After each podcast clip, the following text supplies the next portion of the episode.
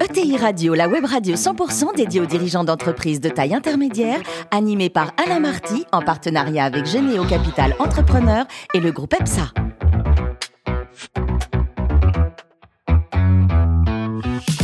Bonjour à toutes et à tous, bienvenue à bord de ETI Radio. Vous êtes plus de 43 000 dirigeants d'entreprise abonnés à nos podcasts. On vous remercie d'être toujours plus nombreux et vous pouvez réagir sur les réseaux sociaux. À mes côtés pour co-animer cette émission, Amélie Ducrot, associée du groupe EPSA, et puis François Picard, le directeur associé de Généo Capital Entrepreneur. Bonjour à tous les deux. Bonjour. Bonjour. Aujourd'hui, on a le grand plaisir d'accueillir Laurent Zenou, qui est CEO du groupe Novair. Bonjour Laurent. Bonjour. Alors, vous êtes né en 1983, vous avez un double diplôme d'ingénieur doublé du, du MIT à, Boston et vous avez rejoint le groupe familial directement. Vous n'avez pas eu envie de bosser ailleurs avant de rentrer en famille? En fait, j'ai fait des stages de fin d'études et des stages de césure et ça m'a suffi. J'avais, enfin, je, je, pense que j'étais trop impatient. Ouais, très impatient. Alors racontez-nous, Laurent, un mot sur l'historique de ce groupe Novair. Qui l'a créé et quand? Alors, mon père a créé le groupe euh, en 1977, donc on a fêté cette année les 45 ans.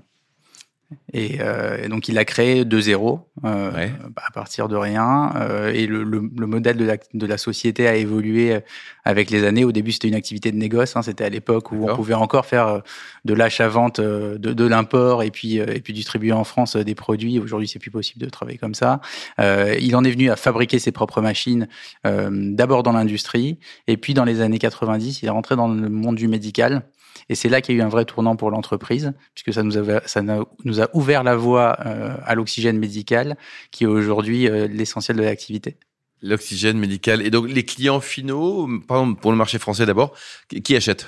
Euh, clients finaux, c'est des hôpitaux. Euh, alors, marché français, malheureusement, on travaille pas beaucoup en France, mais international, c'est des ministères de la santé, c'est des ONG, c'est toujours des hôpitaux in fine qui utilisent de toute manière cet oxygène. Donc, une belle ETI avec un chiffre d'affaires compris entre 60 et 70 millions d'euros euh, par an. Donc, vous êtes euh, implanté dans combien de pays au total? Parce que c'est important Alors, donc nous, on est euh, le, le, siège et, et, et, la première usine est située à Roissy, donc en région parisienne. Nous avons une autre usine en Italie et, et deux autres sites aux États-Unis, donc dans l'État de New York et en Floride.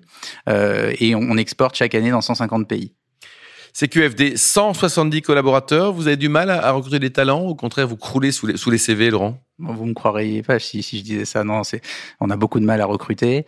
Euh, le profil, quoi, plutôt ingénieur, commerciaux. Alors, bah, dans l'industrie, on, on, recrute tout type de, de profils. Hein. On a des, des, commerciaux, on a des opérateurs de production, des logisticiens, des ingénieurs, euh, des, des, des, comptables. Donc, c'est, on, on, recrute vraiment tout type de postes. Euh, on a beaucoup recruté ces dernières années parce que le groupe a connu une forte croissance ces trois dernières années. Aujourd'hui, ça se stabilise un petit peu, mais on a quand même énormément de difficultés à recruter et, et, et je pense que ces difficultés sont vraiment euh, sur à tous les niveaux et sur, sur tout type de, de fonctions. Oui. Alors, on dit parfois que les entreprises françaises et les ETI en général ont du mal à chasser en meute, contrairement aux, aux anglo-saxons ou aux allemands, par exemple. Vous en pensez quoi sur les, Vous êtes partie des, des 5500 ETI en France? Est-ce qu'il y a un côté solidarité, euh, entraide, essayer bah, de travailler entre Français ou pas? J'ai pas beaucoup de retours d'expérience parce qu'il y a pas très longtemps, on était une PME. Euh, oui, vrai. Donc, euh, euh, pour nous, c'est un peu nouveau. Ce que je, ce que je peux dire, c'est que il y a un, c'est un vrai changement. C'est très clivant hein, de, de, de passer de de, 20 millions d'euros de chiffre d'affaires à 60-70 millions d'euros de chiffre d'affaires, c'est pas du tout la même organisation, euh, c'est pas du tout les mêmes méthodes, et, euh, et, et, et, et c'est vraiment très exaltant. C'est-à-dire que on arrive à faire beaucoup plus de choses et beaucoup plus rapidement euh, parce qu'on a atteint une certaine taille critique euh, et qu'on est bien entouré et bien conseillé, et, et on va beaucoup beaucoup plus vite. Donc, j'invite toutes les PME à accélérer autant que possible oui, pour, pour, pour, de... pour, passer cette, cette, cette étape-là. Bosser en famille, Laurent, ça va, c'est pas trop dur. Vous anglais souvent avec la famille ou pas? Non, pas du tout. C'est vraiment. Euh, alors, ça se passe très très bien. Euh, il y a donc dans l'entreprise, donc mon père est le président, il y a ma sœur qui travaille avec moi, qui est à la direction euh, marketing. Et, euh, et non, non, c'est vraiment un grand plaisir. François. Alors Cocorico parce que Novair est peut-être une, une ETI, mais c'est une ETI à, à rayonnement international et leader dans ses métiers. Donc félicitations.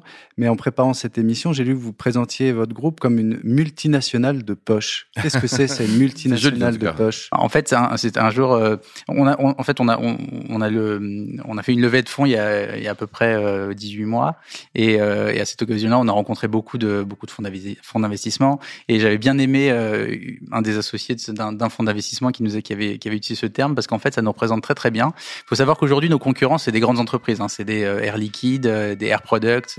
Donc, c'est des sociétés qui ont des chiffres d'affaires euh, en dizaines de milliards. Et, malgré tout, bah, on est leader dans notre marché, effectivement. Donc, dans la génération d'oxygène médical, on est leader mondial, alors que nous sommes une ETI de voilà 60-70 millions d'euros de chiffre d'affaires. et, et on travaille dans 150 pays à travers le monde. Donc, on est clairement une multinationale. On a des implantations euh, dans plusieurs pays, on fabrique dans différents pays, et, on reste une entreprise. on reste une petite entreprise familiale. François? Et alors, si je comprends bien, en fait, il faut convaincre vos clients euh, de faire le choix de transformer ce qui sont des OPEX, c'est-à-dire qu'habituellement ils achètent de l'oxygène en CAPEX parce que vous vous les équipez avec des, des systèmes pour fabriquer leur oxygène. C'est un peu contre, à contre-courant de ce qu'aiment les entreprises. Comment vous faites pour les convaincre? Alors, c'est pas forcément un système euh, OPEX vs CAPEX ou CAPEX vs OPEX parce que nous, on est capable de louer nos machines. Hein, donc, euh, donc on peut proposer un système OPEX. par contre, ce qu'on doit, doit, convaincre, c'est un changement de concept. C'est-à-dire que quand vous êtes un, pharmacien hospitalier et que vous avez l'habitude d'acheter de l'oxygène qui vous est livré par camion, eh bien, d'autoproduire l'oxygène dans l'hôpital, c'est un, il y a un pas à franchir. Et, et c'est la raison pour laquelle en France, on, on a encore une très faible euh, pénétration dans le marché, euh, c'est parce que ce pas à franchir, il est compliqué, il nécessite d'avoir un petit peu de soutien aussi de la part euh, des, des, autorités. Qui, pour, qui bosse dans un, qui travaille avec, vous travaillez avec qui dans un hôpital plutôt? Qui décide? Le directeur de l'établissement et le pharmacien parce que l'oxygène est un médicament. Absolument. Donc il y en a deux qui sont des prescripteurs et décideurs directement. Mais ça, ça va être le contexte en France. Mais à l'étranger, on travaille beaucoup, par exemple, en Afrique. En Afrique, euh, le modèle, c'est la génération d'oxygène. C'est la manière d'apporter de l'oxygène aux hôpitaux. Et en installant des générateurs d'oxygène dans les hôpitaux, on leur donne accès à l'oxygène.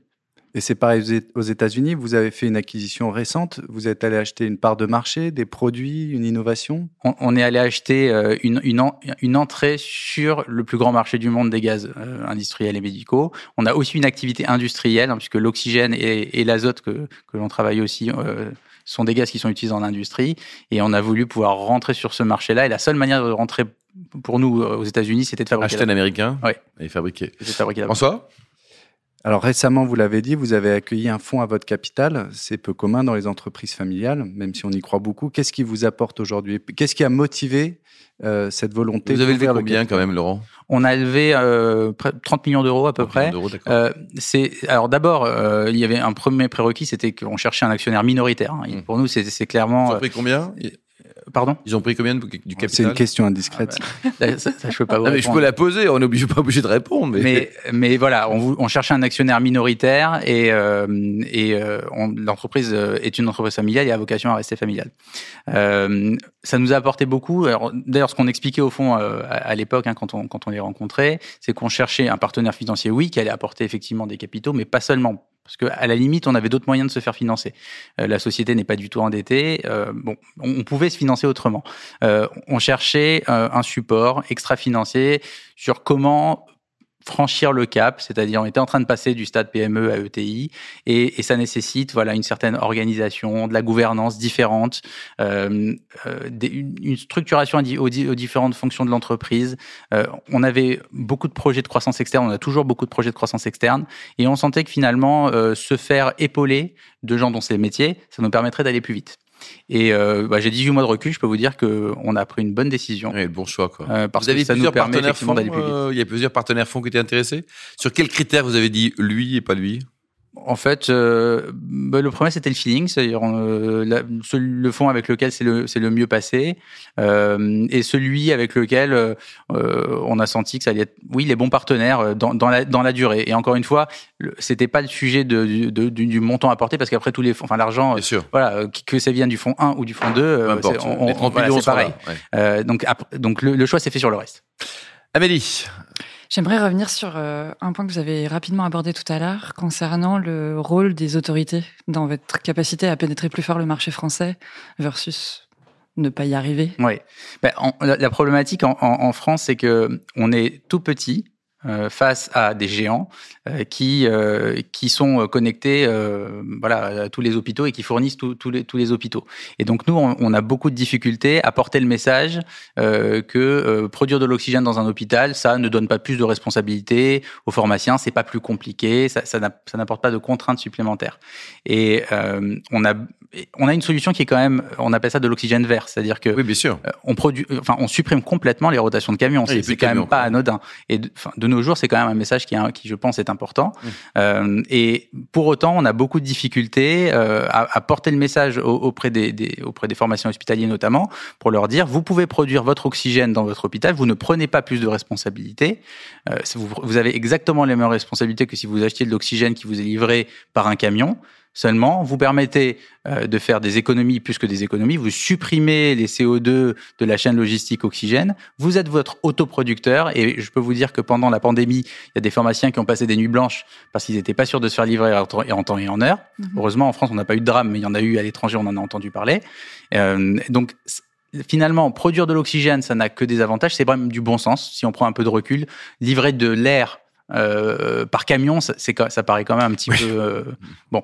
Euh, donc c'est une solution de bon sens. Maintenant, il, faut qu'il y ait un message qui, qui descende au niveau des hôpitaux euh, pour leur dire considérez cette solution qui est aujourd'hui qui est même qui n'est même pas dans les appels d'offres. Et qu'est-ce que vous faites pour les convaincre? Vous, vous, les invitez, vous organisez des conférences? Parce que il faut prêcher la bonne parole. Quoi. Bah oui. Alors jusqu'à présent, je dois vous dire une chose, c'est que c'était tellement compliqué en France, on avait tellement à faire et on a toujours tellement à faire à l'international qu'on ne consacre pas, euh, probablement pas suffisamment d'efforts sur la France parce que c'est trop chronophage en fait. On attend d'avoir un petit peu de soutien.